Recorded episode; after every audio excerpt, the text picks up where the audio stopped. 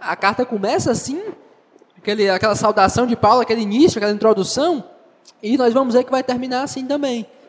Essa parceria entre Paulo e a igreja de Filipos também é visível nessas últimas palavras do, do, do, do capítulo 4 de Filipenses. Na última mensagem a gente falou sobre o que Deus quer que ocupe nossa mente. A gente viu que Ele deseja que o que ocupe nossa mente é tudo aquilo que está em conformidade com a Sua palavra, com o seu caráter santo, com tudo aquilo que é verdadeiro, justo, puro, santo, todas essas coisas que agradam a Deus devem encher nossa mente.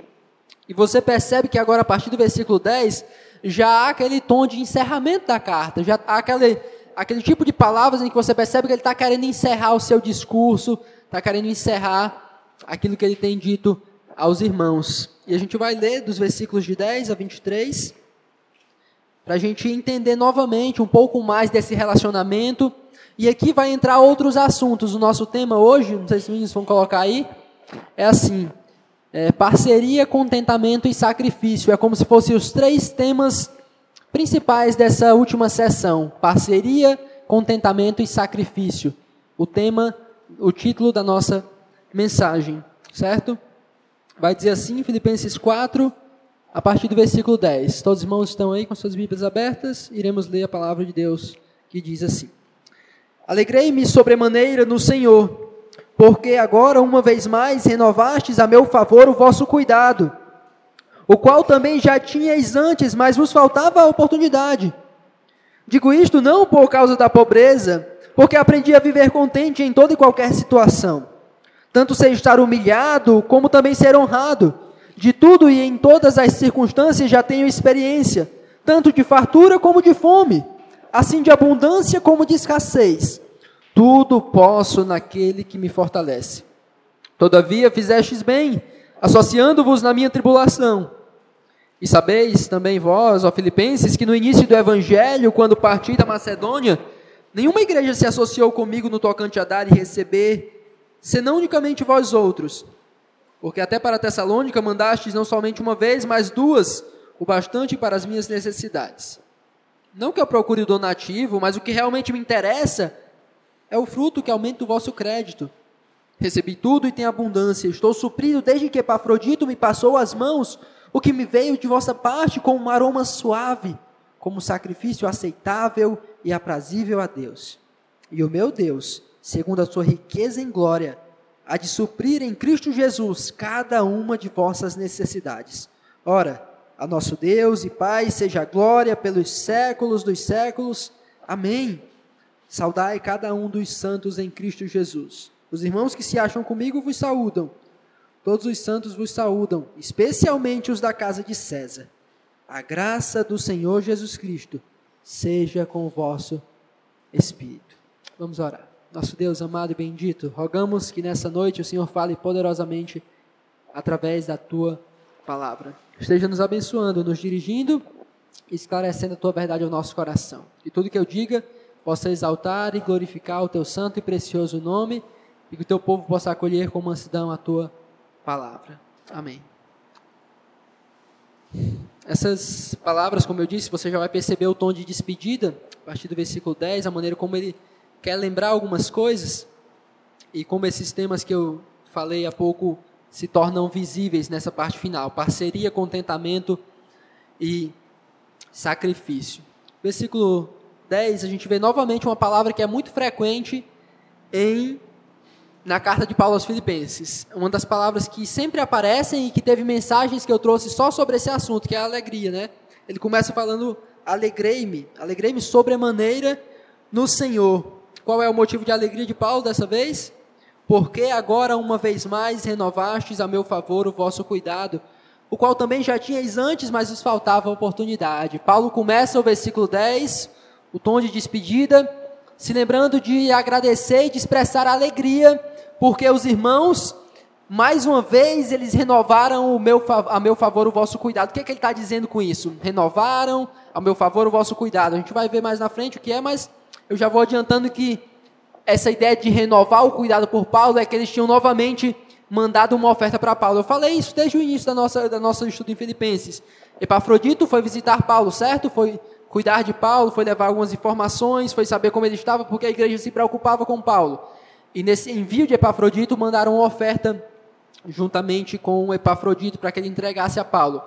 E agora Paulo está se alegrando no final da carta porque ele recebeu essa oferta dos irmãos e ele entende que essa oferta é uma expressão do amor e do cuidado que eles têm por Paulo. Então ele está dizendo: Olha, meus irmãos, estou muito contente porque vocês renovaram o cuidado, o amor que vocês têm por mim mais uma vez, enviando uma oferta através de Epafrodito. E eu sei que vocês gostariam de ter feito outras vezes, mas vocês não tiveram oportunidade.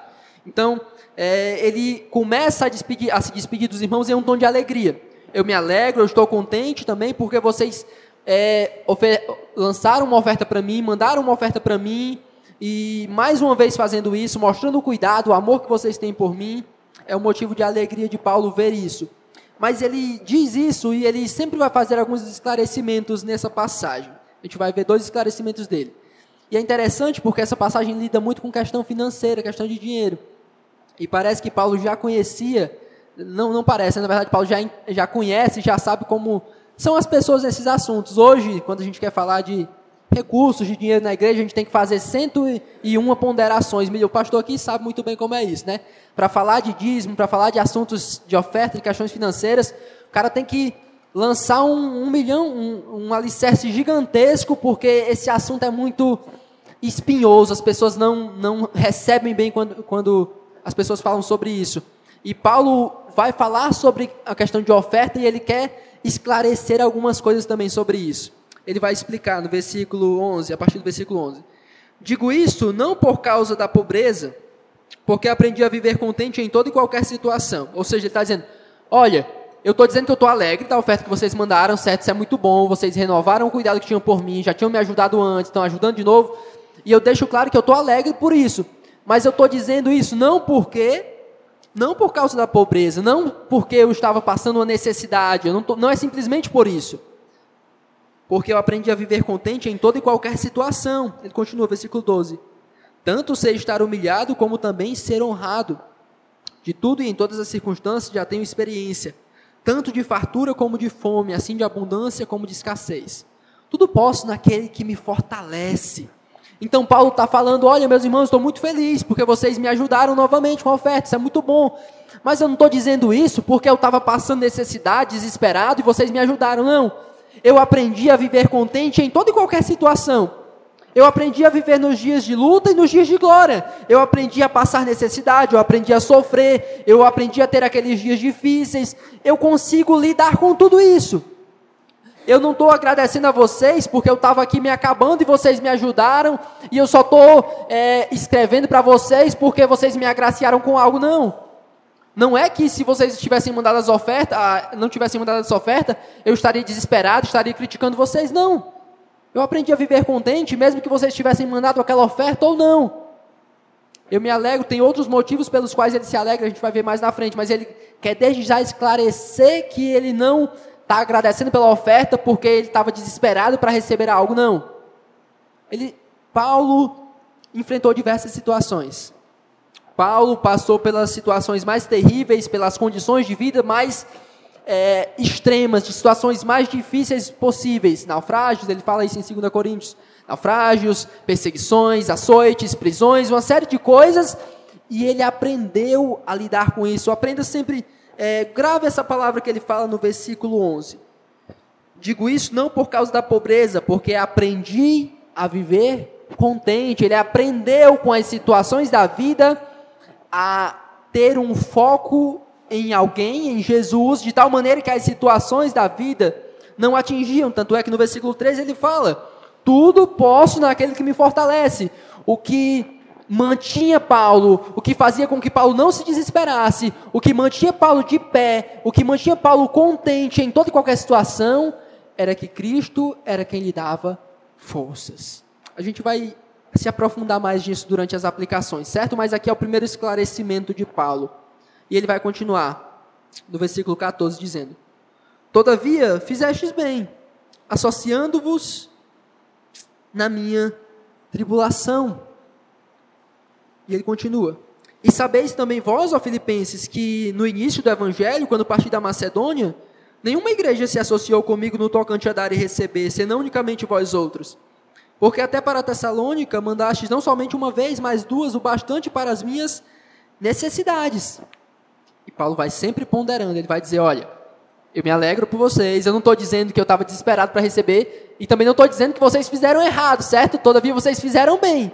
E vocês têm feito isso desde o início. E ele lembra com alegria do que os irmãos já têm feito por ele. Se lembram lá no início, no início do evangelho, ou seja, no início da pregação, da plantação da igreja de Filipos.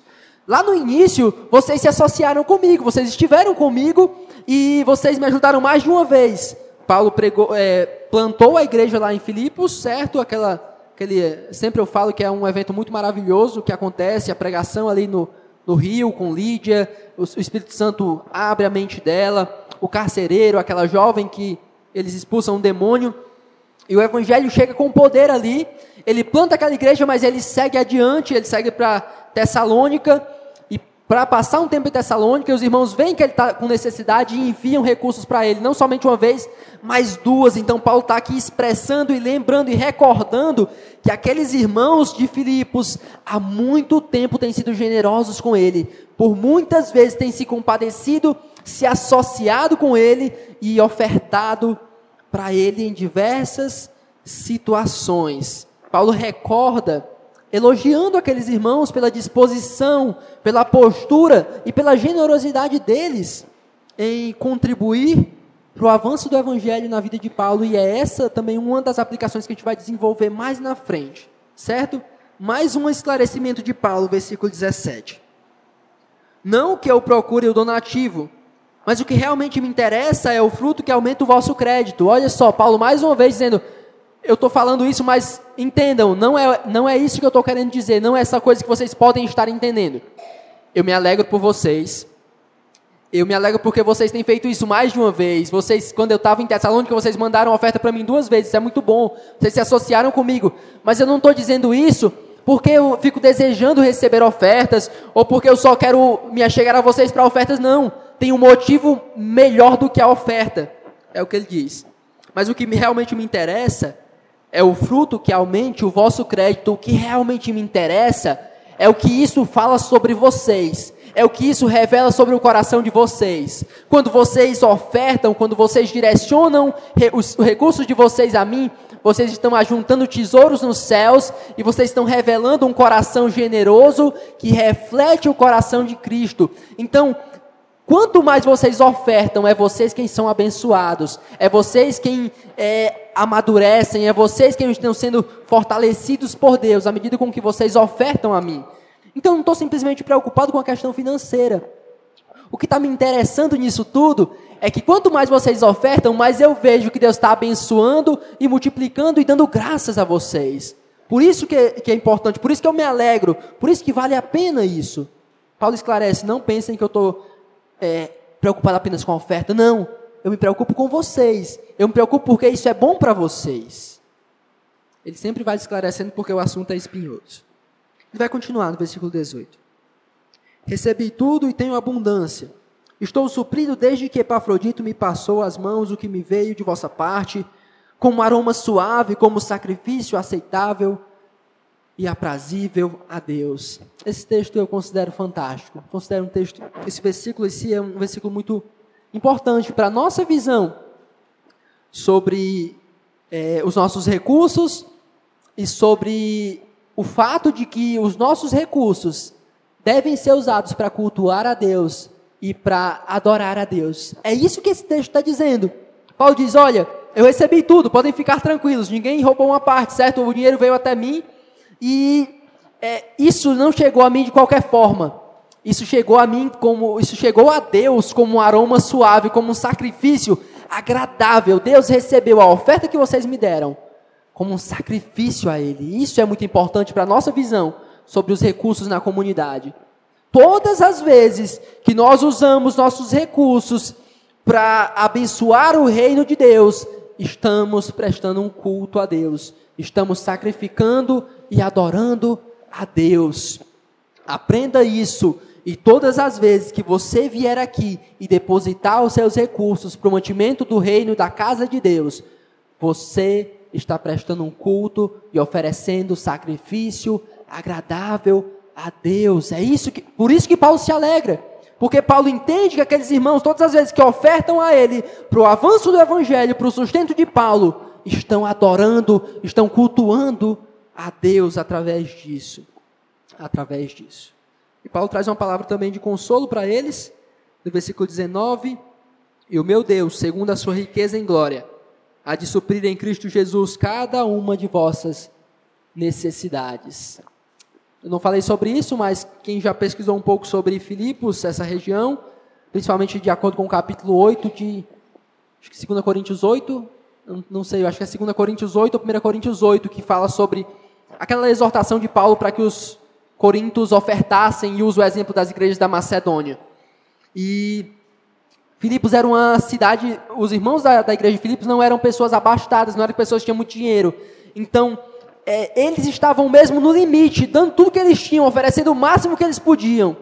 E Paulo, diante disso, diz: Meus irmãos, podem ficar tranquilos, porque o meu Deus vai suprir todas as vossas necessidades. O meu Deus, com a sua glória, com o seu poder, não vai deixar faltar nada para vocês, diante de todo o sacrifício que vocês têm feito, diante de tudo que vocês têm ofertado para mim e, consequentemente, para Ele. Ele vai encerrar a sessão no versículo 20, dizendo: Ora, a nosso Deus e Pai seja glória pelos séculos dos séculos. Amém. Paulo conclui o versículo 20, mostrando que tudo o que tem acontecido, as ofertas deles, os sacrifícios deles e a resposta de Deus a isso, tudo contribui para a glória de Deus. No fim das contas, os filipenses não recebem a glória. No fim das contas, nós não recebemos a glória. Toda a glória é dada somente a Deus. Depois que eu fizer as aplicações, eu leio a última parte mas eu quero fazer logo as aplicações diante desse contexto, diante dessa alegria de Paulo, desse contentamento dele, dessa parceria, ele agradecendo aos irmãos pelo que os irmãos têm feito e, e realmente elogiando e dando glórias a Deus pelo que Deus tem feito através deles. Quero tirar três aplicações, esse texto dá para tirar várias, mas eu quero tirar três aplicações para a gente concluir, depois eu leio os últimos versículos para a gente encerrar a carta, tá bom? Primeira aplicação. Cristo ele é suficiente para trazer alegria, satisfação e contentamento para as nossas vidas. Sendo assim, as situações da vida não nos definem, mas o que nos define é quem nós somos em Cristo. Vou repetir. Cristo é suficiente para trazer alegria, satisfação e contentamento para nossas vidas. Sendo assim, as situações da vida não nos definem, mas o que nos define é quem nós somos em Cristo. O que Paulo nos ensina é que nada nesse mundo, nenhuma situação, por mais terrível que seja, vai poder abalar quem nós somos e o que nós temos em Cristo. Ele diz: Eu já passei fome, eu já estive em pobreza, eu já estive em escassez e em abundância. Todas essas situações, nada mudaram quem eu sou, porque a minha identidade está em Cristo. Eu tudo posso naquele que me fortalece. As minhas forças não vêm da circunstância, as minhas forças não vêm daquilo que eu tenho, as minhas forças não vêm de acordo com a situação em que eu estou, as minhas forças vêm do Senhor, e se Ele me fortalece, eu posso enfrentar tudo o que vier na minha frente. Por isso, esse é um dos textos mais mal interpretados da Bíblia e mais mal usados fora do seu contexto. Porque não está falando de que você pode tudo, de que você vai triunfar, de que você é grandioso, de que há grandes riquezas. Não, pelo contrário, Paulo está preso. Os irmãos de Filipos são pobres, eles têm ofertado se sacrificado. Paulo passou por diversas coisas, já esteve em escassez. Ele diz: em tudo isso, eu tudo posso naquele que me fortalece. É isso que significa essa passagem. Você está sofrendo, você tudo pode em Cristo. Você está mal, você está com fome, você está num dia difícil. Você tudo pode nessa situação através de Cristo. É Ele quem te fortalece nessa situação. Você está bem, você está em paz, você está em abundância. É por Cristo que te fortalece que você está nisso. Não é que você vai conquistar tudo, não é que é tudo para você, não é que é tudo sobre você, não é que você é vai triunfar em tudo, não. É que ainda que as coisas estejam ruins, é que ainda que as coisas estejam difíceis, é Cristo quem te fortalece nessas situações. Você pode suportar tudo isso por quê? Porque é Cristo quem te fortalece. A gente não é definido, a nossa vida não tem sentido só quando as coisas estão indo bem, não só quando as situações estão boas, não só quando o contexto está bom, não. A nossa vida tem sentido por causa de Cristo. Nós podemos suportar o sofrimento que vier por causa de Cristo. A nossa vida vai bem é por causa de Cristo a nossa vida está difícil, nós podemos suportar por causa de Cristo. Ele é suficiente. Está difícil, por que eu vou ter alegria? Por causa de Cristo. Eu estou sofrendo, está tá faltando as coisas para mim, por que eu posso me manter contente ainda? Por causa de Cristo. Parece que minha vida está dando tudo errado, como é que eu vou me manter satisfeito? Porque você tem a Cristo, e se você tem a Cristo, isso é suficiente. Ele é suficiente. Nada do que vier a faltar depois pode interferir nisso, no teu contentamento. Você pode descansar, você pode estar tranquilo, você pode não se desesperar, não andar ansioso, mas orar, como ele falou anteriormente, por causa de Cristo. Cristo é tudo para nós. Entenda isso, Cristo é suficiente. O exemplo de Paulo em tudo que ele passou nos mostra isso. Nos mostra isso. Segunda aplicação. Usar nossos recursos para o benefício do Evangelho é um ato de culto a Deus. Ele se agrada disso e dispensa inúmeras bênçãos sobre nós. Entenda isso e tenha esse senso no seu coração. Todas as vezes que você for fazer isso, todos os meses, se você tiver a oportunidade de recolher o dinheiro para devolver a casa de Deus, para abençoar o reino, para sustentar a casa de Deus, Entenda isso como uma oportunidade de culto a Deus, de adoração a Deus. Entenda como uma oportunidade de louvar a Deus pelo que Ele tem feito a você. Todas as vezes que você vier aqui ofertar e entregar algo, em abençoar a vida de algum irmão, todas as vezes que você fizer isso, você vai estar prestando um culto a Deus. Então faça-o de todo o coração para Ele. Os seus recursos podem ser usados e devem ser usados para cultuar e adorar a Deus. Ele se agrada disso. Ele se agrada que você use os seus recursos para abençoar o reino de Deus, para o progresso do Evangelho, para abençoar a sua igreja. Tenha esse, esse senso no seu coração, entenda que Ele recompensa, que Ele abençoa mesmo aqueles que cultuam a Ele com seus recursos.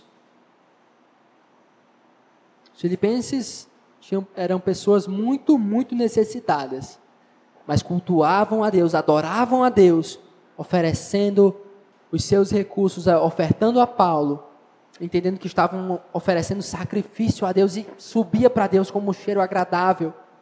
Todas as vezes que você fizer isso, entenda que está subindo a Deus como um aroma agradável a Ele. Os seus recursos devem ser usados para cultuar a Deus e não a você mesmo. Uma última, para encerrar dentro do que ele falou no versículo 20. Até mesmo nossos atos mais piedosos, devemos sempre lembrar de direcionar toda a glória a Deus. Até mesmo quando fizermos as coisas mais justas, mais corretas, nunca tentemos jamais trazer para nós a glória e o louvor desses atos, não. Pode, poderia parecer para você que Paulo estava elogiando muito os filipenses, olha, está falando muito bem dos filipenses aqui, até o versículo 19, está colocando os caras lá em cima, e quando ele vem no versículo 20, ele diz para quem é a glória: toda glória seja dada a Deus.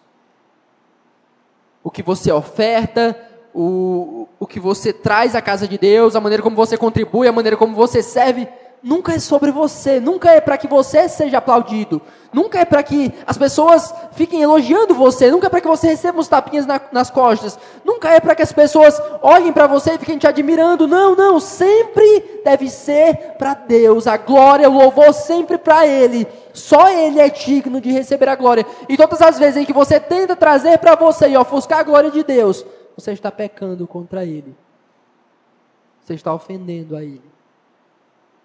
Não importa o que você fez, não importa o quanto você se esforçou, não importa o quanto você se dedicou, não importa o quanto você sacrificou, nunca, nunca é para você, nunca é para que vejam você, nunca é para que aplaudam você, nunca. Só Deus é digno de glória, só Deus é digno do louvor. Então, lembre-se de todas as vezes em que você